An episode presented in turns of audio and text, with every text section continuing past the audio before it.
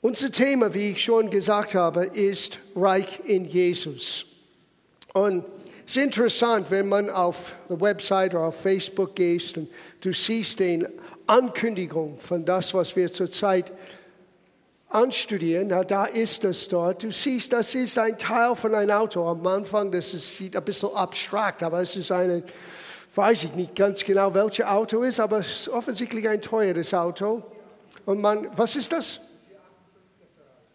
Aha, aha, der, der Meister hier weiß genau, was es ist. Und ähm, man könnte genau, und das ist ein bisschen provokant, und das ist mit Absicht gemacht, ja, Reich in Jesus heißt, wir könnten alle ein solches Auto jeden Sonntag fahren zur Gemeinde, oder?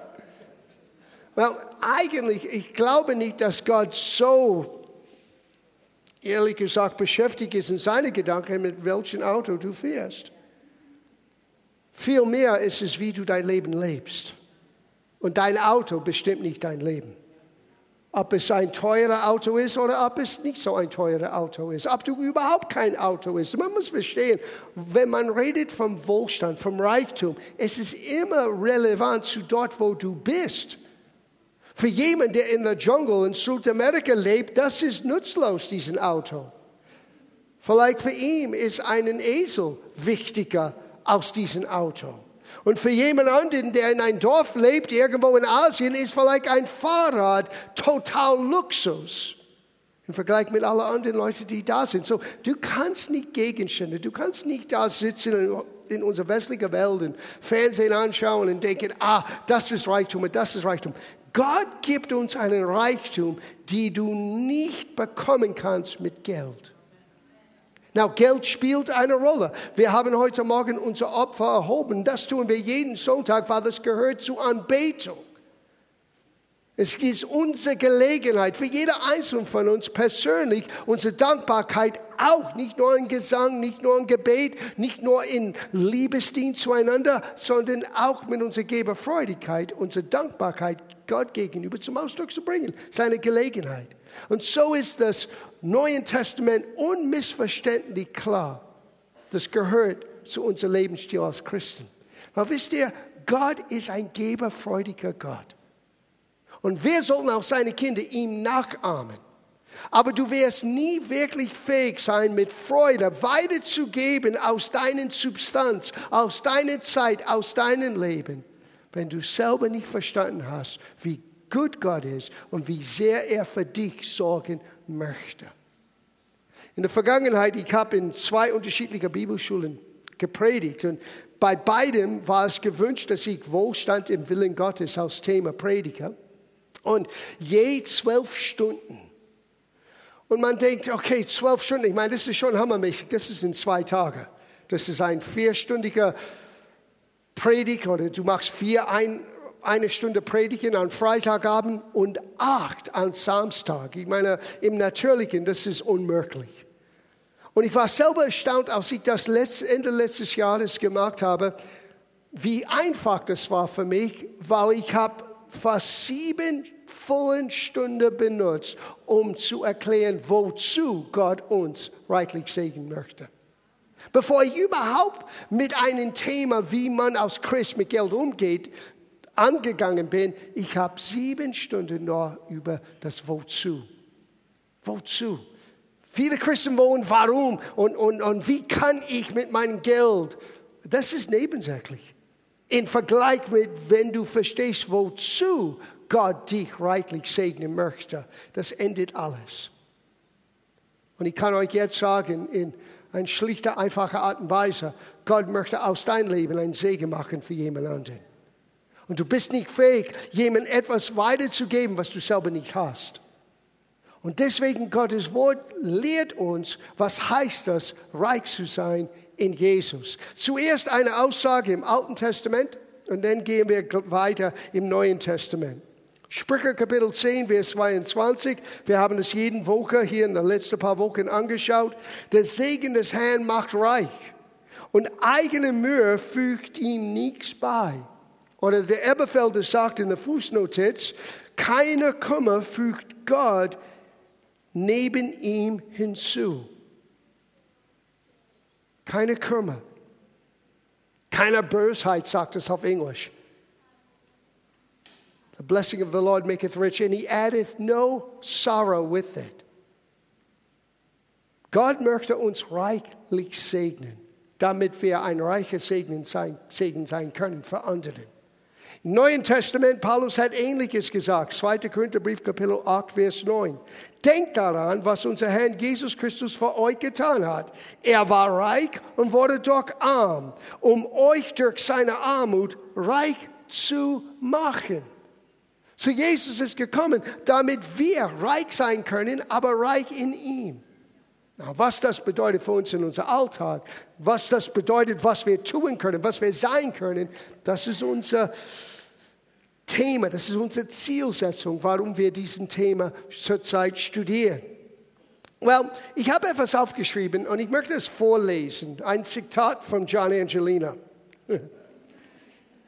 In der ganzen Schrift hat Gott immer wieder seinem Volk gezeigt, dass er ein Gott ist, der uns liebt, sich um uns kümmert und mehr als fähig ist, jeder Not zu begegnen. Alt- und Neuen Testament. Sieh, das Alte Testament ist die Geschichte, bevor Jesus kam und alles nach der, nachdem Jesus gekommen ist, zum Kreuz ging, für uns gestorben ist.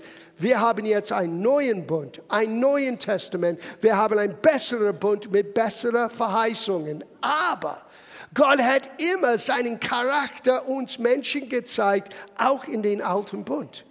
Seinen Umgang mit uns Menschen ist völlig anders jetzt. Es ist nicht mehr eine, eine Beziehung aus Leistung, aus menschlicher Bemühungen, perfekt zu sein, weil wir schaffen es nicht. Das ganze Alte Testament, das ganze Gesetz Mose wurde für eine Sache geschrieben, uns zu zeigen, was wirklich falsch ist und uns auch zu zeigen, wie unfähig wir sind, aus uns selber immer das Richtige zu tun. Und wenn du glaubst mir nicht, dann versuche nur die zehn Gebote zu nehmen für eine Woche und sag mir, wie gut du bist. Wie hast du immer den zehn Geboten perfekt gemacht? Du schaffst es nicht. Weil wir so sind in unserem menschlichen Sein, wir sind ziemlich egoistisch. Wir sind ich-bezogenen Menschen. Und dann kommt das Evangelium, dann kommt Christus in unser Leben. Und er beginnt, wenn wir dieses Evangelium annehmen, wenn wir sein Opfer für uns persönlich annehmen. Er beginnt uns zu verändern von innen nach außen. Und das Erste, was du merkst, ist, du beginnst einen anderen Sieg zu haben für andere Menschen. Sieh, weil Gott seine Liebe in uns hineinlegt. Gottes Liebe ist in uns gekommen durch den Geist Gottes. Und diese Liebe wird sich bemerkbar machen, sichtbar machen, indem wir beginnen, ein Herz zu haben für andere Menschen. Und zuerst musst du lernen, Gott sorgt für mich. Und wenn du das begriffen hast, dann können wir in einen anderen Bereich kommen. Und das werden wir in den kommenden Wochen vielleicht anschauen, wo du gar keinen Gedanken mehr machst über deine Versorgung, weil Gott sorgt für dich. Wie wir letzte Woche gehört haben von Philipp, suche zuerst nach dem Reiche Gottes und seine Gerechtigkeit. Das, was für ihn richtig ist. Barmherzigkeit, Freundlichkeit, Gütigkeit.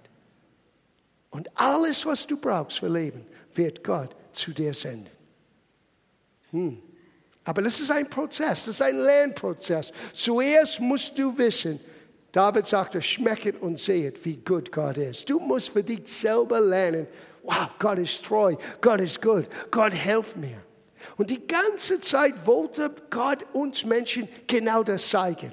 Und deswegen werden wir in die Geschichte im Alten Testament einiges anschauen, wie Gott so sehr sein Volk zeigen wollte. Egal welche Not du hast, egal wie unmöglich es vielleicht jetzt scheint, ich bin mehr als fähig, das unmöglich möglich zu machen. All things are possible. I believe, I believe. Amen. So, schauen wir das an. 1. Korintherbrief, Kapitel 10, ist für uns eine Basis, wenn wir diese Geschichten anschauen in dem Alten Testament. Und ich möchte diese ersten sechs Sätze hier lesen, von Vers 1 bis 6.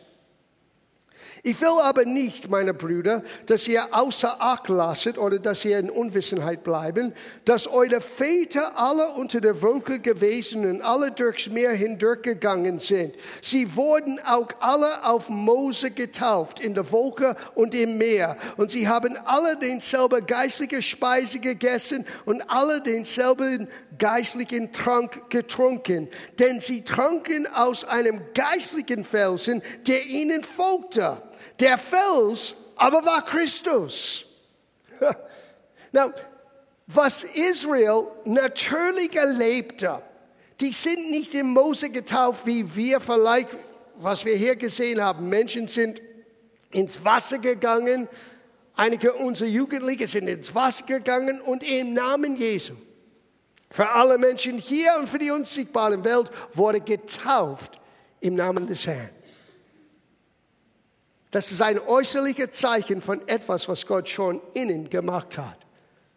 Jesus ist mein Herr, deswegen möchte ich dieses Gehorsamschritt machen, ins Wasser gehen und wie Christus gestorben ist und begraben ist, so gehe ich unten im Wasser und wenn ich komme raus, das ist symbolisch, dass ich jetzt lebe, eine neue Art des Lebens. Well, so war das in, für das Volk Israel. Die haben eine Art Taufe erlebt, aber das war nicht ein Taufe der neuen Geburt, es war eine Taufe zu dieser Verbindung mit Mose und das Gesetz. Die haben außergewöhnliche Versorgung erlebt. Gott hat erlaubt, Manna von Himmel runterzukommen. Ihr weiß, was das Wort Manna bedeutet, oder? Wisst ihr, wie das Wort Manna bedeutet auf Deutsch? Was soll das? Das ist, was das Volk Israel sagte. Was soll das? Und es war ganz komisch, weil es schmeckte sehr gut, aber nur für einen Tag. Und jeden Tag mussten sie neu Manna holen. Sieh, das Manna von gestern hat gestunken. Es war verrottet. Was soll das? Gottes Versorgung. Aber Gottes Versorgung musst du täglich neu erleben. Und das war eine geistliche Speise. Sieh, wir haben eine geistliche Speise. Wir haben Zugang zu Manna jeden Tag. Aber es ist Gottes Wort. Jesus sagte selber, der Mensch kann nicht alleine vom Brot allein leben. Er braucht Speise für seinen Herzen, für seinen Geist.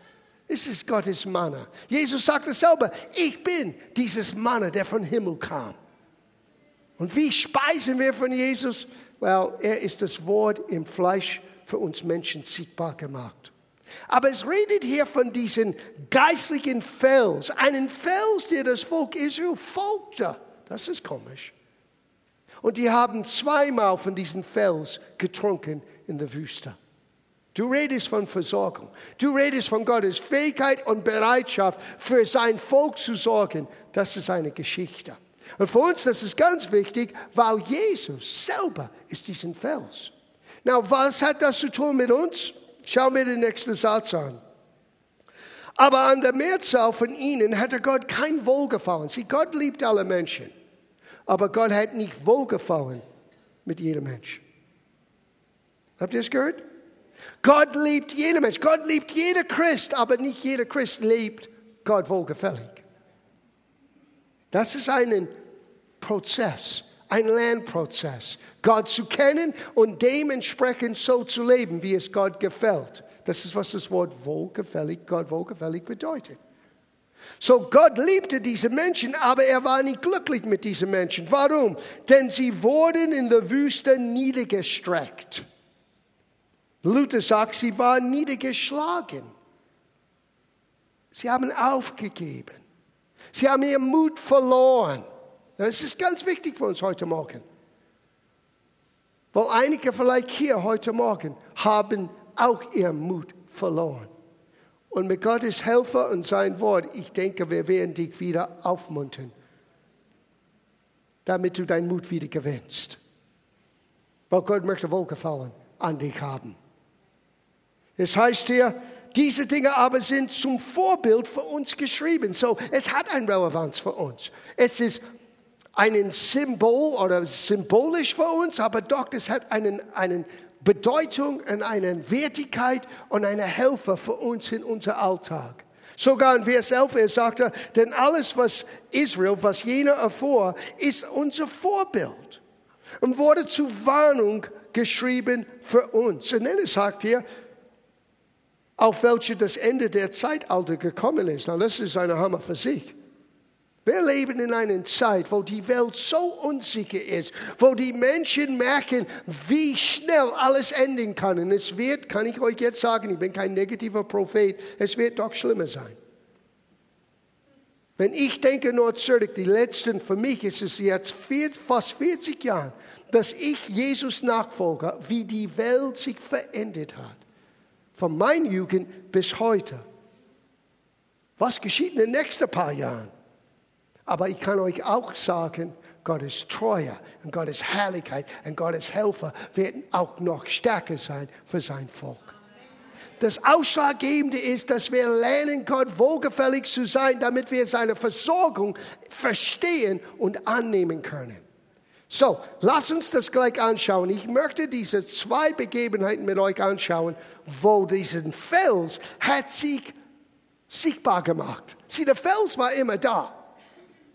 Darf ich euch sagen, Gott ist immer da. Auch in dein Leben. Auch wenn du ihn nicht bemerken kannst. Auch wenn du ihn nicht spüren kannst. Gott ist da.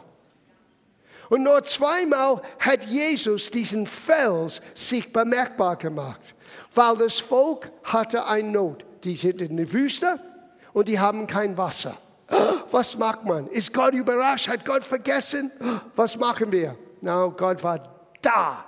Er war da, bevor die Not da war, war Gott da. Der Fels war immer da. Wir schauen das erste Mal an. Es ist in 2. Mose Kapitel 17, Vers 1. Und die ganze Gemeinde der Kinder Israel zog aus der Wüste Sinn ihre Tagesreise nach dem Befehl des Herrn und lagerte sich in Raphadim. Da hatte das Volk kein Wasser zu trinken. So wir haben hier nicht nur eine Kleinigkeit, das ist nicht nur ein bisschen Durst, die sind in der Wüste. Ich weiß nicht, ob du je in der Wüste warst. Ich weiß, vor einigen Jahren, meine Frau und ich haben eine Reise nach Ägypten gemacht und wir waren in Leicester, glaube ich, heißt das. Und wir haben diesen Ausflug in den Tal den Könige gemacht. Es war 45 Grad. Es war Wahnsinn. 5, kannst du vorstellen, in 45 Grad zu stecken ohne Wasser? Ich glaube, du wirst sehr schnell Durst haben. Und schau, was passiert ist.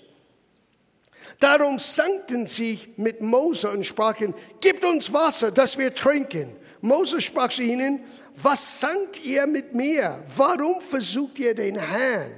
Als nun das Volk, das selbst nach Wasser dürstete, mörten sie wieder Mose und sprachen, warum hast du uns aus Ägypten herausgeführt, dass du uns und unsere Kinder und unser Vieh vor Durst starben lässest? Sieh, das ist typisch für uns. Wir erleben Gottes Versorgung, die sind befreit mit einer starken Hand und die vergessen das innerhalb von einem Tag. Und jetzt haben sie eine neue Herausforderung. Sie waren Sklaven. Gott hat sie aus Ägypten befreit, aber sie haben das alles völlig vergessen. Mose, das ist alles dein Schuld, weil du bist gekommen mit dieser Befreiungsgeschichte und du hast gesagt, wir sollten diese Lamm schlachten und das Blut auf den Türpfosten hinstellen und schau, wo wir jetzt gelandet sind. Willkommen in der Gemeinde. Wer möchte meinen Job haben? So ist das manchmal. Und dann es geht weiter. Moses schrie zum Herrn. Ich, ich, ich habe von Mose gelernt, wenn Leute fangen an zu mecken, ich habe, statt dass ich kämpfe mit Menschen, ich habe gelernt, schrei zu Gott. Gott, Helfer! Ich brauche deine Helfer hier. Moses schrie zum Herrn und sprach, was soll ich mit diesem Volk tun? Es fehlt wenig, sie werden mich noch steinigen. Der Herr die waren ziemlich sauer. Der Herr sprach zu Mose, geh hin vor das Volk und nimm etliche Ältesten von Israel mit dir und nimm deinen Stab, mit dem du den Fluss schlugest, in deine Hand und geh hin. Siehe, ich will das selbst für dir auf einem Fels in Horeb stehen. Du sollst denn den Fels schlagen. Now schau das an. Du sollst den Fels schlagen. Wer ist diesen Fels?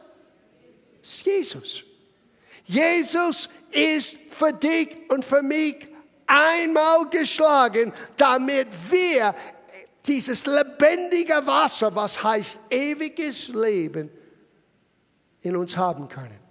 Vergesse nicht, Jesus hat seinen, die Auswirkung von seinem Sterben, wo er von uns geschlagen worden war am Kreuz, wo er starb, wo er begraben worden war, er hat das verglichen mit der Fähigkeit nach der Auferstehung, mit jemandem etwas zu geben, damit sie nicht mehr dürsten. Das hat er diesen Frau in Johannesbrief Kapitel 4 gesagt, an Jakobsbrunnen. Wer zu mir kommt und von mein Wasser trinkt, die ich ihm gebe, er wird nie wieder Durst haben. Er redet davon ewiges Leben. So hier ist Jesus und vergesse nicht, das ist alles vor uns geschrieben. Es ist symbolisch. Jesus den Fels, nimmt den Stab. Du musst diesen Fels schlagen und aus diesem Fels fließt Wasser. Oh, coole Geschichte. Du sollst den Fels einmal schlagen, so wird Wasser herauslaufen, dass das Volk trinke. Mose tat also vor den Ältesten Israels eine Überraschung. Wasser ist geflossen. Und jeder hat gut getrunken und das Volk war ganz glücklich bis der nächste Herausforderung. Und nur ein bisschen später landen sie wieder dort, wo sie keine Wasser hatten. Na, schau das an. Das ist in 4. Mose Kapitel 20. Das ist die zweite Begebenheit, wo diesen Fels, der das Volk folgte, das ist ein komischer Fels, das ist Jesus selber, sich sichtbar gemacht hat. Er war immer da. Aber er hat sich hier zum zweiten Mal sichtbar gemacht. So, die sind wieder in einer Situation, die haben kein Wasser. Und es heißt in Vers 8, Gott sagte zu Mose, nimm den Stab und versammelt die Gemeinde, du und dein Bruder Aaron, und redet mit den Felsen. Hör die Anweisungen. Das erste Mal war was? Nimm den Stab und schlag es. Und jetzt zum zweiten Mal mit einer Not, was sollen wir tun? Reden. Okay. Der wird sein Wasser geben. So sollst du ihnen Wasser aus dem Felsen verschaffen und die Gemeinde und ihr Vieh trinken. Und Moses und Aaron versammelt die Gemeinde von dem Felsen und er sprach, hört doch, ihr Widerspenstigen. Er ist ein bisschen geärgert.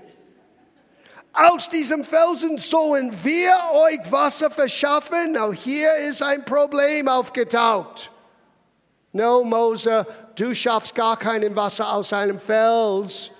Dein Dienst, deine Saubung, deine Fähigkeit von Gott zu hören ist jetzt hier oben in dein Beine gegangen und du spinnst jetzt.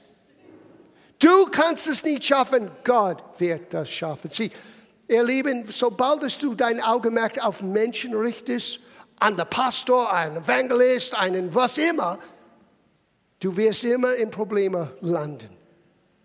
Weil Menschen sind nicht die Antwort. Gott benutzt Menschen, aber Gott selber ist die Antwort. Und Mose plötzlich, und ich verstehe seinen Frust. Ich meine, ich habe das leicht im Vergleich mit Mose. Weil ihr seid immer so bereit zu lernen, zu empfangen. Damals, ihr Herz war verschlossen. Er Gedanken könnten das nicht verstehen. Es musste sehr frustrierend sein. Und so Mose und Aaron, die sind völlig frustriert. Sie sagen, müssen wir wieder Wasser für euch verschaffen? Und Mose hob seine Hand auf und schlug den Felsen zweimal mit seinem Stab. Schau der nächste Satz an, das ist der Hammer.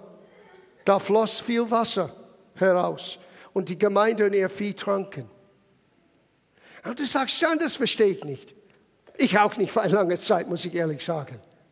Er hat direkt den Anweisungen Gottes nicht gehorcht und trotzdem hat das Volk Segen erlebt. Na, lass mich euch sagen, damit ihr lernt etwas hier.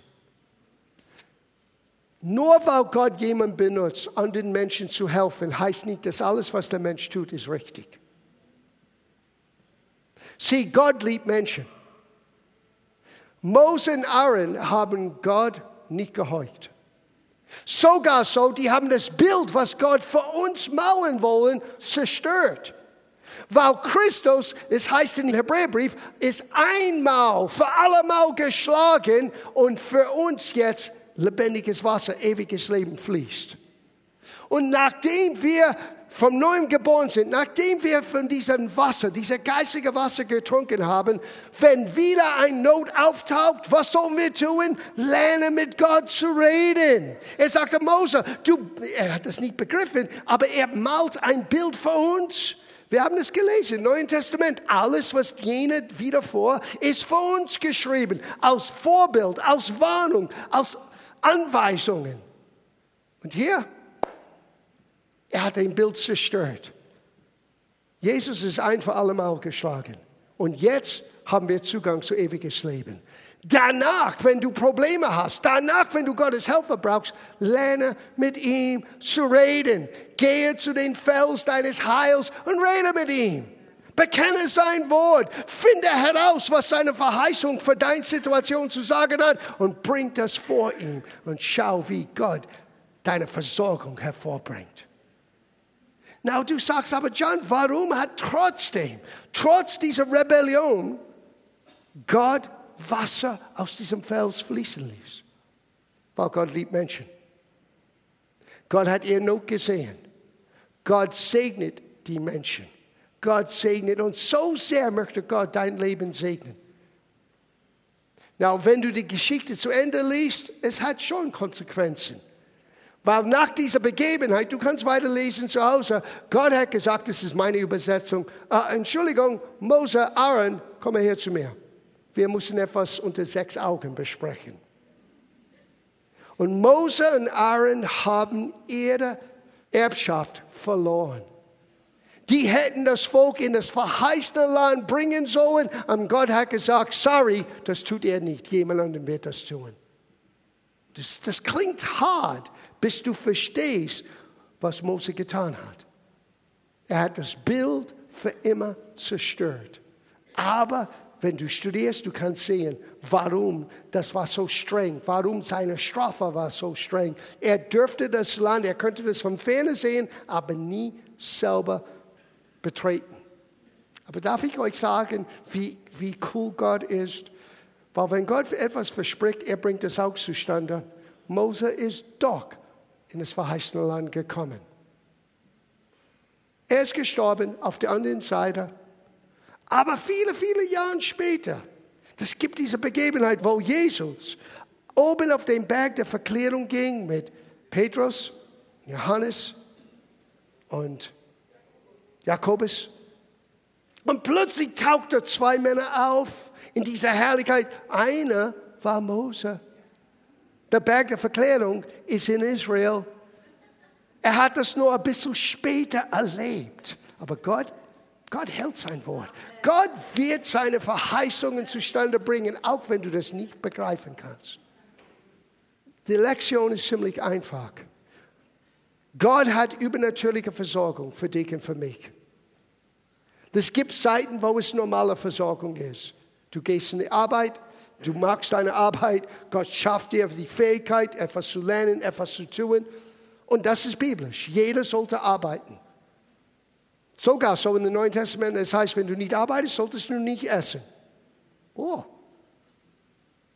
So, wir sind geschaffen, etwas Wertvolles zu tun mit unserem Leben. Das ist normal.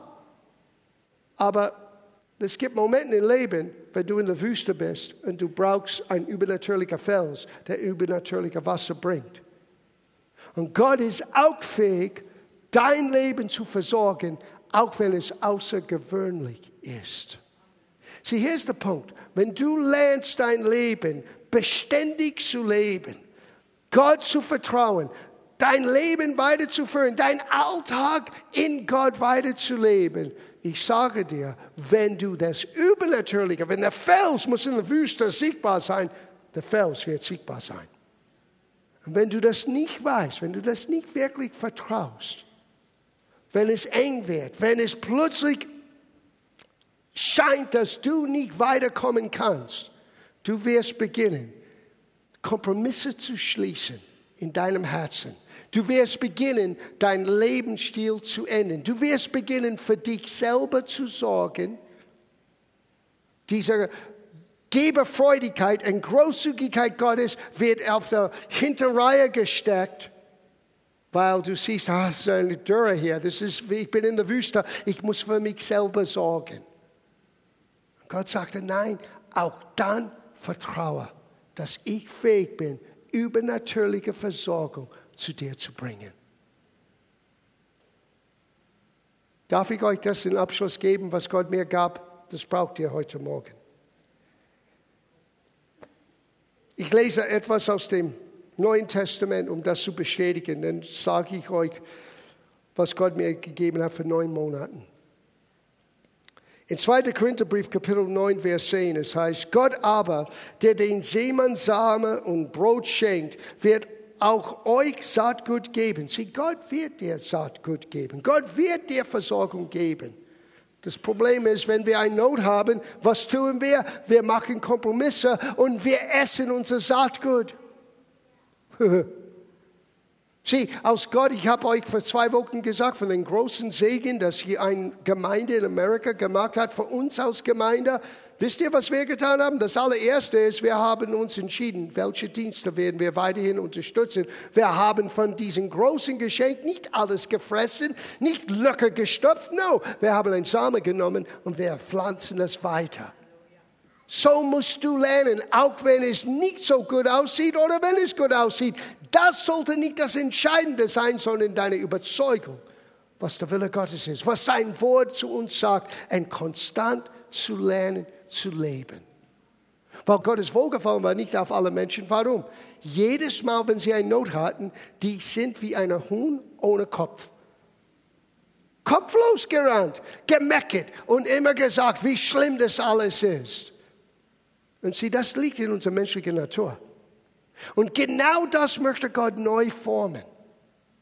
Und Gott ist fähig, uns Saatgut zu geben, er wird es wachsen lassen und dafür sorgen, dass eure Opferbereitschaft Früchte trägt, oder wie es heißt in einer anderen Übersetzung, die Früchte eurer Gerechtigkeit reichlich werden lassen. Wir haben es letzte Woche gelernt. Jedes Mal, wenn du etwas Gutes tust, das ist Gottes Gerechtigkeit. Ihr werdet alles so reichlich haben, dass ihr unbesorgt weitergeben könnt. Und das ist das Ziel Gottes dass du, ich habe das immer so gelesen und ich bin sicher, ihr habt das auch so gelesen, dass wenn du anfängst, in dieses Finanzsystem Gottes reinzukommen, irgendwann wirst du so reich sein, dass du immer weitergeben kannst und weitergeben kannst, weil du hast so viel. No, sorry, Sweetheart, so geht's nicht. Du wirst auch Momente erleben, wo trotz deinem Verständnis es scheint, dass du immer noch Mangel hast. Was tust du in dem Augenblick? Und Gott möchte dir zu einem Punkt bringen, wo du dein Lebensstil nicht endest, nur weil die Umstände haben sich geändert. Du bleibst konstant und Gott bringt den Fels in deinem Leben. Und das ist, was Gott bewirken möchte, dass du nicht so lebst nach deinen Umständen, sondern du lebst aus deiner Überzeugung. Was hat Gott gesagt, was sie tun soll? Einige von euch sitzen dort und sagen, aber gerade jetzt, ich dachte es wäre, ich habe gesehen, wo ist das? Und ich sage euch, lasst eure Freude und eure äh, Entschlossenheit und euer Vertrauen nicht locker. Das ist, was das Volk Israel passierte. Sie wurden immer niedergeschlagen, weil die nächste Herausforderung kam. Sogar so, lasst mich das euch zeigen und dann, dann beten wir, okay? Das ist, was Gott mir zeigte. 2. Mose Kapitel 13 und dann schließen wir ab. Vers 17, 2. Mose 13. Nachdem der Pharao die Israeliten hätte ziehen lassen, führte Gott sie nicht auf der Straße in Richtung des Philistinerlandes, obwohl das der kürzeste Weg gewesen wäre. Sieh, manchmal wir fragen Gott, warum hast du mich so und so und so und so umgeführt? Gott wird dir jetzt zeigen, warum. Und es ist kein Kompliment. Das, weil Gott dachte, das Volk könnte seinen Sinn enden oder sie werden umkehren und nach Ägypten zurückkehren, wenn es merkt, dass ihm Kämpfe vorbestehen. Darum ließ Gott sie einen Umweg machen auf der Wüstenstraße, die zum Schilfmeer führt. So zogen die Israeliten zum Kampf gerüstet aus Ägypten fort. Einige von euch sind auf dieser Straße nach Schilfmeer. Und der einzige Grund, warum Gott das tut, ist, weil Gott dich liebt.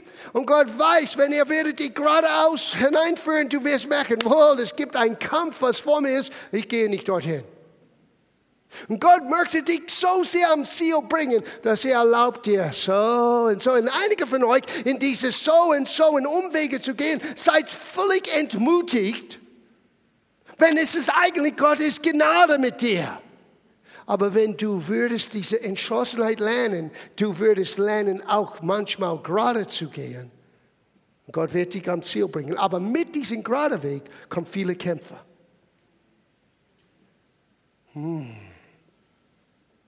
Gott hat zu mir gesagt, einige haben Fragen gestellt, sogar ihr Mut verloren. Warum gehe ich nach links, nach rechts, nach links? Warum ist das nicht klar und deutlich? Hier ist deine Antwort. Es ist nur, weil Gott kennt, dass gerade jetzt in deinem eigenen Herzen, du bist nicht in der Lage, den geraden Weg zu gehen. Du wirst deinen Mut verlieren. Aber wenn du im Vorfeld weißt, das Ganze mit Jesus heißt auch, unter alle anderen, unter sein Segen und seine Barmherzigkeit und die Annahme Gottes, es heißt auch einen Kampf. Paulus sagt, es ist ein guter Kampf des Glaubens. Wenn du würdest bereit sein, den guten Kampf des Glaubens zu kämpfen, Gott könnte dich in einen anderen Weg führen. Die Entscheidung liegt bei dir, nicht bei Gott. Jetzt ist es ganz still geworden. Einige von euch sind auf dem Weg nach Schilfmeer. Und es ist nur, weil Gott euch liebt. Aber es gibt einen direkten Weg, am Ziel zu landen. Aber das ist abhängig von dir.